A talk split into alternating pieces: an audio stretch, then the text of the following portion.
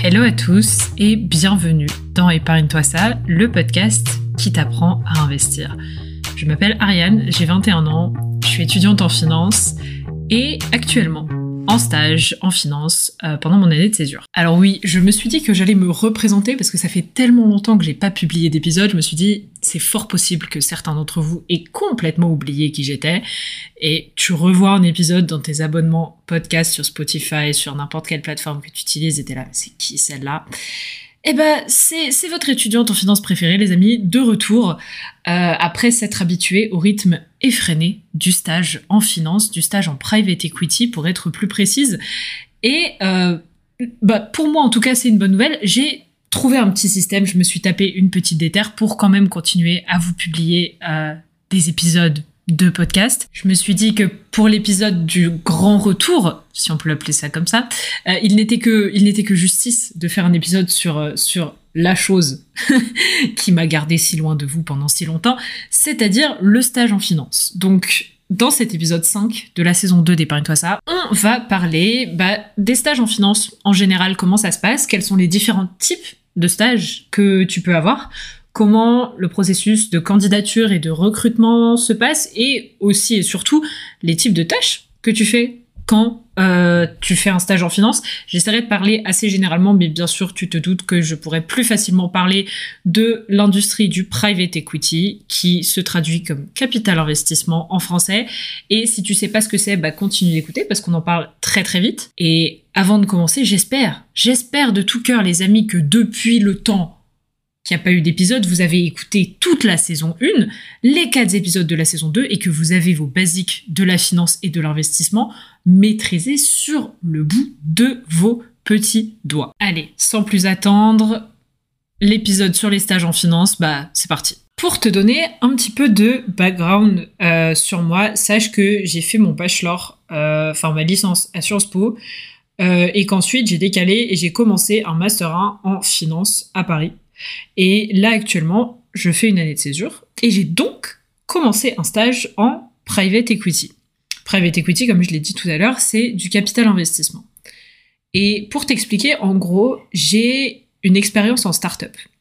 Ce qui fait que pour ma première expérience en finance, j'avais bien envie de rester aussi dans le type de travail financier où tu es assez proche des entreprises et des entrepreneurs, parce que moi, c'est ce qui m'intéresse. Et justement, le private equity, l'idée, encore une fois, capital investissement en français, l'idée pour faire très simple, c'est que au sein d'une firme qui a un ou plusieurs fonds, comme les fonds cotés en bourse, tu vois, euh, genre bah, les fonds que répliquent les ETF, par exemple. C'est des véhicules financiers qui investissent dans plein de boîtes à la fois. Sauf que ceux que tu peux acheter sur ton PEA, par exemple, ils investissent dans des boîtes cotées.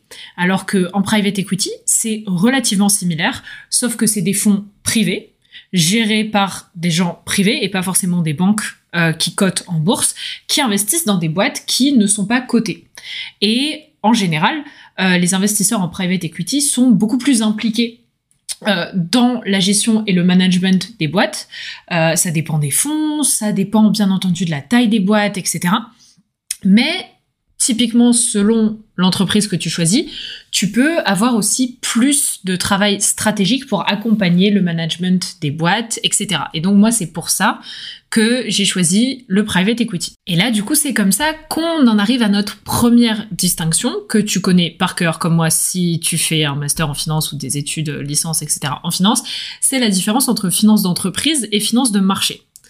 Euh, la finance de marché, travailler en finance de marché, c'est plus ou moins, tu peux t'imaginer les salles de trading. C'est, ça a beaucoup à voir avec de la vente, euh, avec des produits cotés en bourse. C'est plus ou moins comme le loup de Wall Street, en plus ou moins, voire surtout moins stylé, t'as capté. Euh, mais en gros, ce qui influence ton travail et tes tâches en tant que stagiaire quand tu travailles en finance de marché, c'est majoritairement les prix à l'instant T de tous les produits financiers. T'as énormément de calculs à faire et t'as pas tant de euh, tâches beaucoup stratégiques, de tâches beaucoup stratégiques. Ariane, bien parler français aujourd'hui. Euh, T'as pas tant de tâches stratégiques directement en lien avec les problématiques du management d'une boîte, euh, donc de son dirigeant, de son directeur des affaires financières, des produits, etc. C'est en général beaucoup plus des calculs basés sur à la fois les prix donc des produits financiers comme les prix des parts que tu as dans ton PEA, etc. Hein, et euh, les tendances de marché globales. Genre par exemple, est-ce qu'on voit euh, une grosse inquiétude des investisseurs par rapport au prix de telle commodité, genre euh, l'or, le blé, le pétrole, etc. Ou est-ce qu'on voit des grosses tendances, par exemple, d'inquiétude au niveau des taux d'intérêt? Spoiler alerte, la semaine prochaine on parle des taux d'intérêt. Promis, ça va être fun. Je, vous jure, c'est possible. Mais en gros, la finance de marché, c'est vraiment, imagine-toi dans une, une, salle des marchés et c'est un travail beaucoup plus généraliste sur l'industrie, beaucoup plus de ventes, beaucoup plus orienté maths et chiffres en général. Par opposition, la finance d'entreprise, c'est donc ce qu'on appelle du financement privé et ça fait que bah, les boîtes financières, les sociétés de gestion, les asset management, les asset managers, pardon, pour lesquels tu travailles, euh, sont en fait investisseurs dans des boîtes privées. Et euh, alors, attention, il y a deux côtés, bien sûr, en finance privée, entre guillemets. J'espère que je suis pas en train de perdre genre 75% d'entre vous, mais je me dis, s'il y en a certains qui écoutent parce qu'ils veulent bosser en finance, vas-y, avec un peu de chance, ça vous aide. Euh, t'as deux côtés. T'as soit tu cherches à vendre à aider à vendre des boîtes, soit tu cherches à racheter, à investir dans des boîtes. C'est ce qu'on appelle le buy side et le sell side. Euh, le private equity, en l'occurrence, là, moi, je travaille en buy side, donc je suis au sein d'un fonds qui va acheter des parts ou des entreprises en entière. Euh, et il est possible aussi de travailler dans notamment ce qu'on appelle roulement de tambour, le M&A, euh, qui est en gros le le truc le plus réputé dans l'industrie de la finance en mode waouh j'ai trop envie de bosser en M&A c'est trop classe nanana euh, mais là en gros t'essayes de en fait t'assistes les entreprises et les gens qui achètent dans des transactions et t'essayes de trouver à des entreprises des acheteurs euh, des investisseurs. Et tu vas euh, donc justement produire euh, tous les documents nécessaires à cela coordonner la transaction des parts de l'entreprise vers les investisseurs etc c'est les deux grosses catégories de, de jobs d'entreprise en finance entre guillemets privé. Finance d'entreprise, finance non cotée, voilà, t'as capté. Pour que ce soit plus clair, assez concrètement, en général en finance de marché, tu vas travailler pour une banque, si tu es stagiaire, ou à la rigueur dans une banque d'affaires qui a à la fois des segments d'investissement en non coté et en coté. Mais pour la finance de marché, tu travailles toujours plus ou moins dans quelque chose qui s'appelle une banque ou une banque d'affaires. Voilà. Les exemples, on les connaît tous. Euh, toutes les grandes banques ont une dimension, bien entendu, banque d'affaires et investissement en bourse, investissement coté. Donc euh, BNP Paribas, Société Générale, etc. Après, attention, ces banques-là ont aussi un segment banque d'affaires qui investit dans des boîtes privées, tu vois. La nuance arrive avec le fait que en finance d'entreprise, tu peux aussi travailler donc pour des grosses banques, euh, mais tu peux aussi travailler pour des plus petites firmes. Euh, il y a beaucoup beaucoup plus de petits cabinets de finance d'entreprise qui existent.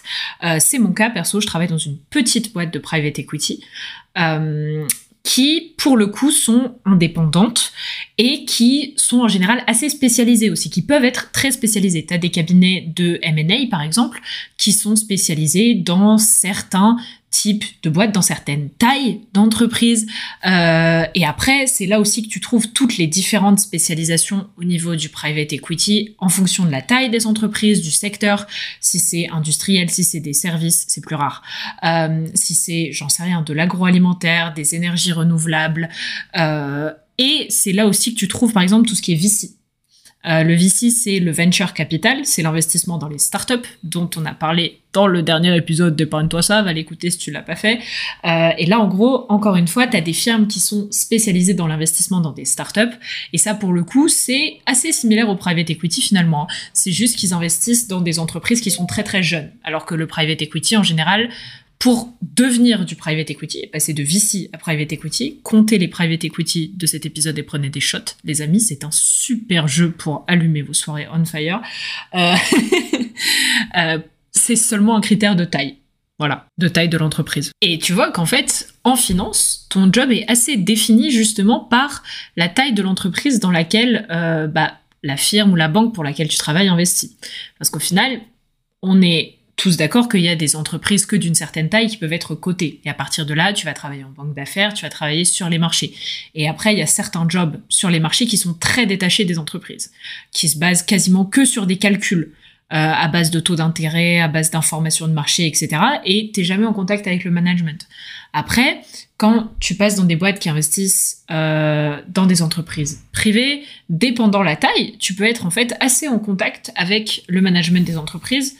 Pas forcément toi en tant que stagiaire, hein, mais euh, dans l'idée de l'investissement et de ce que le cabinet où tu travailles fait. Euh, et là aussi, il y a différents types d'investisseurs, différents types justement de cabinets pour lesquels tu peux travailler. Il y a des cabinets de private equity, il y a des cabinets de M&A, comme j'en ai parlé tout à l'heure, mergers and acquisitions, c'est les fusions-acquisitions, c'est les gens qui aident euh, des gens à racheter d'autres entreprises, en gros.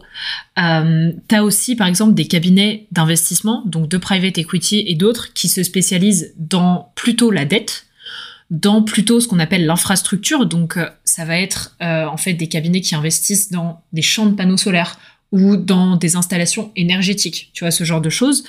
Euh, bien entendu, tu as le VC. Et après, toi, en tant que stagiaire, c'est bien de choisir à la fois ton secteur et à la fois le type d'équipe dans lequel tu veux travailler, parce que ton travail va être un petit peu différent, ou alors l'orientation va être un petit peu différente selon ce que tu travailles dans un M&A, euh, qui va donc chercher à vendre des entreprises, dans une boîte de private equity qui va donc chercher à en acheter et à construire son portefeuille d'entreprise. Et après, tu peux aussi travailler pour tout ce qui s'appelle, par exemple, des family offices.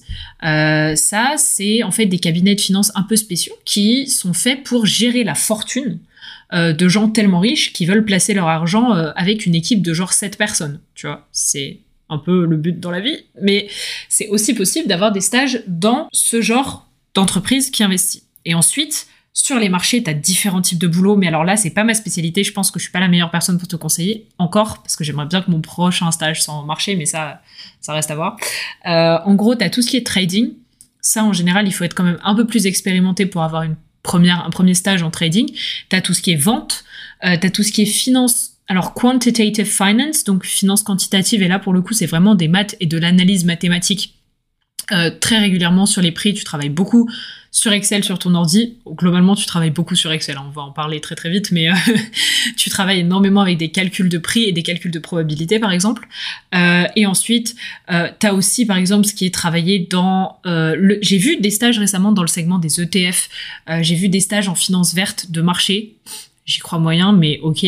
Euh, des stages dans tout ce qui est forex, donc les échanges de monnaie entre l'euro, le dollar, le, yen, par exemple. J'ai bien bugué comme il faut, mais t'as capté. En gros, si je peux te donner un conseil, ce serait vraiment avant de choisir le type de cabinet de finance, d'entreprise, de fonds dans lequel tu vas travailler, que ce soit une banque d'affaires, un cabinet de M&A, que ce soit une, un fonds de private equity, que ce soit un family office, tout ce genre de choses réfléchis un petit peu à quel secteur te plaise. Parce que tu vas être vraiment, en fait, immergé dans ces secteurs-là toute la journée. Par exemple, moi, j'ai choisi de travailler aussi dans un fonds où il y a une grosse dimension d'analyse ESG, ce qu'on appelle donc euh, Environment, Social Governance.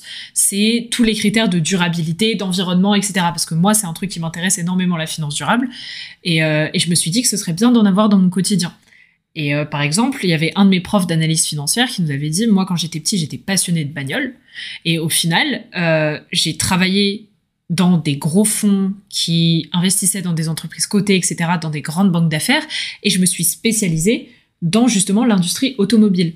Et ce qui compte, c'est aussi de savoir quelles industries te stimulent et te plaisent. Si tu adores les startups, par exemple, bah, va plutôt travailler en VC, tu vois, que d'aller travailler dans des fonds qui investissent dans des boîtes industrielles ou dans des boîtes de l'agroalimentaire ou dans des boîtes de l'énergie, par exemple. Donc, avant tout, réfléchis au secteur qui te stimule et qui te plaise. Voilà mon conseil. Et après, l'idée, c'est de choisir ensuite par quels moyens tu vas travailler dans ce secteur. Donc, soit en travaillant, comme je l'ai dit, dans une banque d'affaires, dans un fonds, dans ce que tu veux, en fonction de des horaires que tu as envie d'avoir, ça compte énormément, mais aussi en fonction de bah, ton ancienneté. Tu vois, par exemple, je sais que dans une césure entre mon M1 et mon M2, ça allait être très très compliqué pour moi, sans trop d'expérience en fond, d'avoir directement un poste dans une grande banque d'affaires, dans un stage qui m'intéresse, genre tout de suite sans expérience là-dedans, ou alors euh, d'avoir un poste par exemple dans un family office ou dans des, des petits trucs très prestigieux, ce genre de trucs. Euh, donc en fonction de ça, c'est ensuite que tu détermines le type d'institution dans lequel tu vas travailler. J'espère que c'est clair. Bon, maintenant la partie quand même un peu intéressante, très concrètement quand tu es stagiaire en finance, tu fais quoi? Et bon, je vais parler particulièrement du private equity, mais sachez qu'en tout cas, au niveau des tâches, mine de rien, entre les différents stages en finance, ça se ressemble beaucoup. Ce qu'il faut savoir, c'est que la majorité des tâches dans ce qui est finance d'entreprise tournent autour de l'analyse.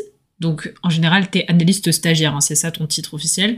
Euh, tourne autour de l'analyse d'informations à propos d'entreprises que euh, ta boîte va chercher à acheter ou à vendre, ou alors à propos des entreprises qu'elle a dans son portefeuille. Comme toi, ton portefeuille de PEA, sauf que là, c'est le portefeuille d'un fonds, de la firme.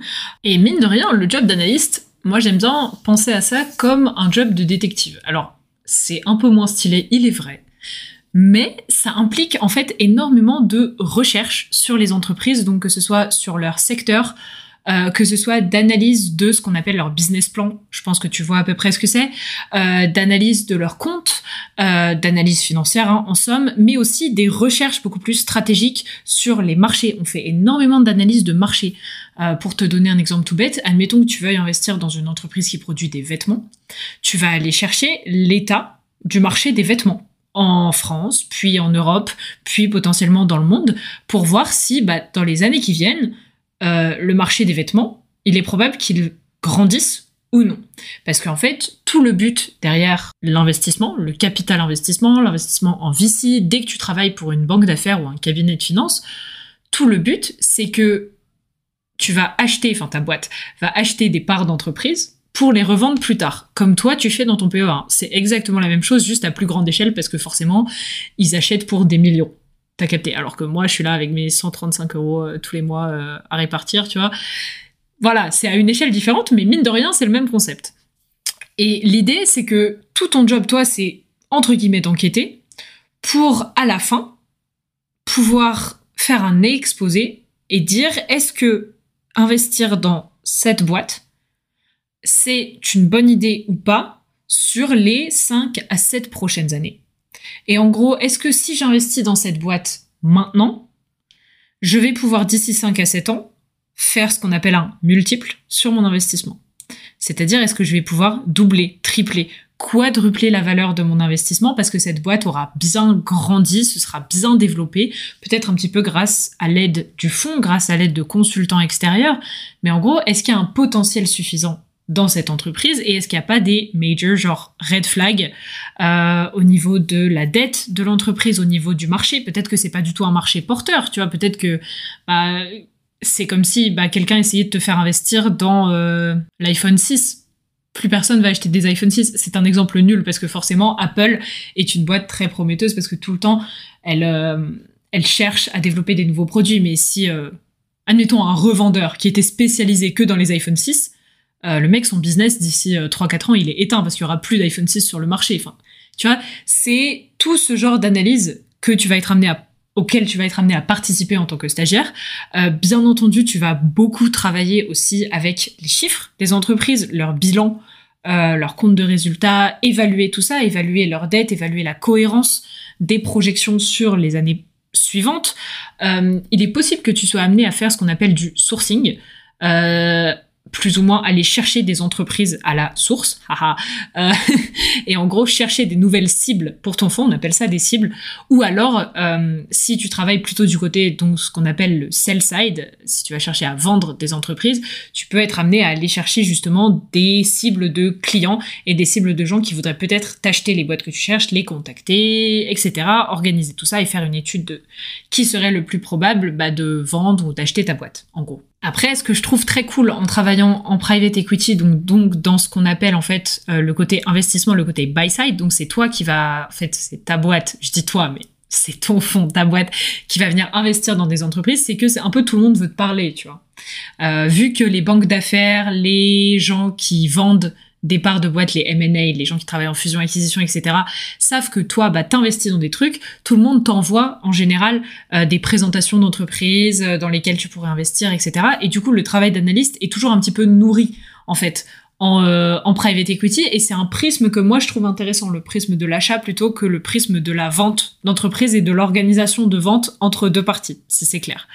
Euh, après, en dehors de ça, il y a souvent d'autres considérations qui viennent, genre des considérations stratégiques, des boîtes plus liées au management. Tu vas peut-être pouvoir travailler sur, euh, je sais pas, des, des, sujets comme leur politique RH, euh, l'amélioration de leur politique digitale, l'amélioration de leur politique environnementale. Dans les boîtes, tu as, des postes en général qui sont spécifiques, ou alors dans des plus petites boîtes, tu es amené à toucher un peu à tout. Moi aussi, c'est pour ça que j'ai choisi une petite firme de private equity, parce que je me suis dit, au moins comme ça, je verrai un petit peu tout, j'aurai plein de tâches différentes et je serai amené euh, à être en contact plus direct avec les boîtes, vu que tu as une plus petite équipe, tu fais plus de choses. Et pour l'instant, c'est mon cas. Enfin, je veux dire, euh, je suis vraiment contente parce que j'ai des tâches vachement diversifiées. Donc, euh, si tout ce que je dis est en train de te tenter, voilà, dirige-toi vers des petites boîtes de private equity. Et comme d'hab, n'hésite pas, mes DM sont ouverts, lol, sur Instagram, si jamais tu as des questions précises et besoin de conseils précis. Mais j'ai envie de te dire, l'ami, la chose sur laquelle en général, on a le plus besoin de conseils en tant qu'étudiant en licence, en master de finance ou alors en tant que lycéen complètement paumé qui se dit ah peut-être la finance c'est cool. Euh, comment ça se passe le recrutement en finance et quels sont les process? Bon là, je suppose que je m'adresse du coup à plus des gens qui cherchent en stage, mais si ça peut vous aider, c'est les mêmes choses partout. c'est pas compliqué. Tu vas avoir plusieurs, en général, ce qu'on appelle des rounds. Euh, c'est comme des rounds à la boxe. Euh, c'est genre des tours euh, où en gros à chaque tour les, entreprises éliminent des candidats et si t'en fais bah, 3-4 à la fin il y a de fortes chances que tu sois dans les 5 5 4 derniers et que soit peut-être sélectionné pour le stage. Euh, ça commence souvent avec bah, l'envoi de ta candidature basique, CV, lettre de motivation. Écrivez une lettre de motivation, s'il vous plaît. Et deux, un entretien de ce qu'on appelle de fit. Euh, donc première discussion avec, en gros, les gens, en général, des gens euh, assez euh, assez entre guillemets de bas niveau euh, dans l'entreprise, donc des, analystes ou des chargés d'affaires. Euh, bas niveau, c'est pas péjoratif, hein, c'est juste c'est les gens les plus juniors quoi. Euh, et ensuite, une fois que tu passes cette étape, tu vas sûrement être invité à faire un ou plusieurs, ce qu'on appelle des cas. Et là, pour le coup, c'est là où tu vas montrer en gros tes compétences en finance. Euh, et c'est là où en gros ils vont donner un, gros dossier euh, d'une entreprise sûrement sur laquelle ils ont essayé ou ils ont investi avant euh, pour en gros ils vont te donner des tâches spécifiques et ils veulent avoir ton avis. Euh, soit tu vas avoir une problématique, soit ils vont te demander de faire une synthèse de la boîte, de ses activités, du potentiel qu'elle représente en tant qu'investissement. Et, euh, et ça, pour le coup, ça se passe toujours plus ou moins de la même façon. Moi, je sais que j'avais eu plusieurs fois à faire ce qu'on appelle un paper LBO. Euh, et c'est en gros la modélisation très vite avec des calculs vraiment mentaux limite d'une opération financière et le calcul en gros du multiple que tu vas faire sur tes 5 ans de détention de la boîte en tant que fonds. Je pense que j'ai perdu 99% de l'auditoire, mais si ça peut te servir à décrocher ton prochain stage en finance, God bless, je croise les doigts. Euh, en gros, que ça va, ce en quoi ça va consister, c'est ils vont te donner une boîte, son chiffre d'affaires, quelques chiffres très importants. Ils vont te demander d'estimer une valorisation de la boîte, combien elle vaut, et en fonction de la part que toi t'achètes, euh, du taux d'intérêt de l'argent que tu vas emprunter pour financer l'achat, etc. Euh, ils vont te demander de calculer un multiple, de calculer un taux aussi de revient. Et ça, c'est le genre de truc, les amis, que je ne savais pas à mes premiers entretiens et que j'ai très très vite su après. Il faut apprendre les taux par cœur parce que en plus souvent dans les entretiens, euh, ce sera des questions très basiques. Genre ils vont pas te mettre des numéros compliqués. Hein. Ils vont ils vont te mettre vraiment des numéros où c'est facile euh, de trouver justement le taux si tu le connais par cœur. Euh, pour te donner un exemple, c'est tout bête, mais si par exemple tu gardes ta boîte sur 5 ans et que tu multiplies sa valeur par 3, la valeur de tes parts que tu as achetées, et eh ben ton IRR va être de 25%. Et ça, c'est le genre de truc, il faut le savoir, tu vois, genre 5 ans x 3, 25%. Tu l'apprends par cœur. C'est, pas plus compliqué que ça. Après, pareil, sur 7 ans, si pareil, tu fais x 3, c'est 17%. Et après, t'en connais 2, 3 comme ça. Moi, je conseille de connaître entre 3 et 7 ans, tu vois, et 2, 3, 4 fois. C'est en général vraiment ce qui tombe. Au-dessus de 5, 6, 7, si tu fais des entretiens en VC, ça peut te servir parce que c'est les multiples qui cherchent les gens qui investissent dans des startups. Euh, mais si c'est des entretiens dans du private equity ou de la banque d'affaires un peu plus classique, euh, c'est assez rare quand même que les gens visent du x10. c'est et là pour le coup c'est là que la finance d'entreprise devient un peu ironique hein, par rapport à ce que nous on fait sur nos PEA etc parce que forcément moi je sais que j'ai pas l'ambition de faire x10 sur mon PEA très clairement il est très très rare que tout ce qui se passe en, bourse fasse même x2 euh, ça arrive hein, ça arrive mais pas sur les valeurs stables dans desquelles on parle très souvent sur épargne-toi ça. Mais voilà, ça c'est vraiment le, nerf de la guerre des entretiens en finance. Euh, après, et ça, ça paraît débile, mais genre il y a plein de gens qui ne le font pas. Renseigne-toi sur les boîtes euh, que la que la firme où tu candidates a en portefeuille et euh, choisis-en genre une ou deux desquelles tu peux parler, tu vois, parce qu'ils te demanderont forcément ça. Euh, pense surtout à chaque fois que tu analyses une boîte à penser à son marché Genre, pense pas que à Apple, mais au marché des smartphones, des ordis, etc. Et pense pas qu'à des trucs positifs sur la boîte, mais aussi à des risques qu'il y a, des risques et euh, qui sont à la fois des risques au niveau du marché, genre le marché des smartphones, serait-il possible que les gens n'aient plus envie de smartphones, et des risques propres à la boîte. Serait-il possible que euh, Apple, sans Tim Cook, fasse complètement faillite et s'écrase, ou qu'il y a un nouveau compétiteur qui émerge? Ce genre de problème, ce genre de, oui, problématique plutôt d'analyse financière. Et pour finir cet épisode, qui était ma foi terriblement spécifique et, euh, et je, je, pense que bon si tu t'en fous de la finance euh, et que tu veux pas travailler dedans t'auras pas écouté jusqu'au bout et c'est pas grave je parle je parle que à mes à mes frères et sœurs qui vont peut-être un jour bosser en finance et les gars on se soutient euh, parce que on sait très bien que les horaires sont chauds patates mais il y a beaucoup à en retirer personnellement au bout de presque trois mois de stage un peu plus d'ailleurs. Bah oui, on est en novembre, un peu plus de trois mois de stage. Euh, J'en retire que finalement, le monde de la finance, mine de rien, c'est moins glamour que ce qu'on croit. Hein. Genre, on voit euh, Suits, on voit toutes les belles séries, les, les belles petites personnes là qui travaillent dans les banques et tout. Le travail que tu fais très concrètement en tant que stagiaire est pas très glamour. Par contre, il est très intéressant. Euh, J'en ai vraiment, vraiment beaucoup appris sur comment analyser le contexte économique. Et mine de rien, ça, ça te sert en bourse. Euh, pour tes investissements perso, genre les secteurs qui booment, les secteurs qui galèrent, t'as une compréhension beaucoup plus fine des dynamiques derrière ça. Euh, t'as aussi des meilleurs outils à ta dispo pour euh, pour analyser la bonne santé d'une entreprise, tu vois, pour voir est-ce que euh, bah vas-y leur business model il tient la route, est-ce que est-ce que au niveau de leur reporting, même au niveau de leurs chiffres, ça tient la route, est-ce qu'ils sont pas trop endettés, ce genre de trucs. Si tu t'y intéresses vraiment, tu vas beaucoup apprendre lors d'un stage en finance. et par exemple, à titre personnel, j'avais tendance à énormément me laisser emballer hein, par des startups ou certaines boîtes en bourse au début, pour ensuite réaliser quand je regardais un peu plus loin et que je faisais mon inspecteur gadget que bah leur marge, par exemple, par rapport au marché, était pas incroyable. La marge, pour ceux qui savent pas, c'est genre euh, t'achètes un truc, tu le transformes, mettons tes H&M, t'achètes du tissu, tu le transformes et tu le revends. Par rapport au prix auquel t'as acheté le tissu versus le prix auquel tu revends le t-shirt, c'est quoi ta marge? C'est la différence entre les deux. Et ensuite, il faut enlever le prix des salaires, le prix des emprunts qu'a fait H&M en tant qu'entreprise. Bref, je vais pas me lancer dans, de, dans des grosses explications de, de, de compta et de tout ça. Hein. Mais t'en apprends beaucoup sur ce type de notions qui peuvent être très utiles pour analyser une entreprise et pour même analyser des fonds en bourse et leur théorie, tu vois, est-ce que investir dans des petites entreprises en ce moment ça vaut le coup, dans des plus grosses, dans le secteur industriel, dans le secteur de l'énergie, tout ce genre de choses? Euh, est-ce que je recommanderais de faire un stage en finance? Pour le coup, oui. Euh, si t'es passionné, que t'es prêt à beaucoup bosser, hein, euh, on va pas se mentir, les heures sont longues, euh, mais si t'es prêt à ça, franchement, je pense que ça vaut le coup, en tout cas pour tes premiers six mois, pour découvrir ce que c'est. T'en apprendras beaucoup et ça t'aidera, je pense, pour tes finances perso, ce qui est in fine le but d'épargne-toi ça. je conseille la petite entreprise, la petite équipe, parce que je sais que moi, en tout cas, j'ai des tâches vachement variées grâce à ça et je suis beaucoup en contact avec les gens qui sont à la tête de la boîte, ce qui est assez rare, mine de rien, hein. quand tu travailles dans une grande banque ou quoi, tu vois pas trop tes supérieurs, tu vois tes supérieurs 1, supérieur 2 à la rigueur, mais c'est tout, alors que là, j'ai la chance vraiment d'être en contact avec euh, des gens qu'on appelle des partenaires, qui sont vraiment genre assez euh, élevés dans, la hiérarchie. Euh, et ouais, encore une fois, choisis bien ton secteur. Si le secteur te passionne, tu vas beaucoup apprendre et tu vas kiffer apprendre. Si tu te retrouves en, je sais pas, import-export alors que t'en as rien à foutre, c'est un peu nul. Et, euh, et je comprends qu'il y ait des gens qui, du coup, se disent qu'ils n'aiment pas la finance. Après, à titre perso, je travaille dans un secteur qui me plaît. Je travaille beaucoup avec toute l'analyse environnementale et de performance environnementale des entreprises. Et ça, me, ça me plaît vraiment énormément. Et pour le coup, du coup, mon stage me plaît. Donc, choisissez vraiment bien le, secteur et les spécificités de la boîte en fonction de ça, et pas forcément en fonction du prestige. Genre, il y a énormément de gens qui sont là, genre, ouais, je veux faire du M&A, euh, c'est trop stylé le M&A, et ils sont, ils sont prêts à faire plus ou moins n'importe quoi, euh, tant que ça a la bonne étiquette.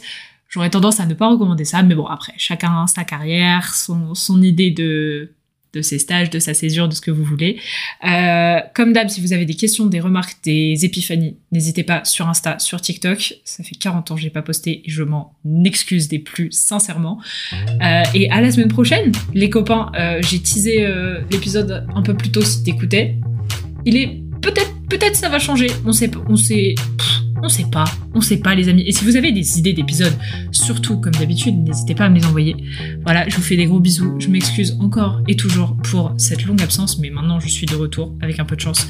Euh, si on n'a pas un énorme deal qui s'approche euh, dans ma boîte, parce que là pour le coup je serai indisponible all together.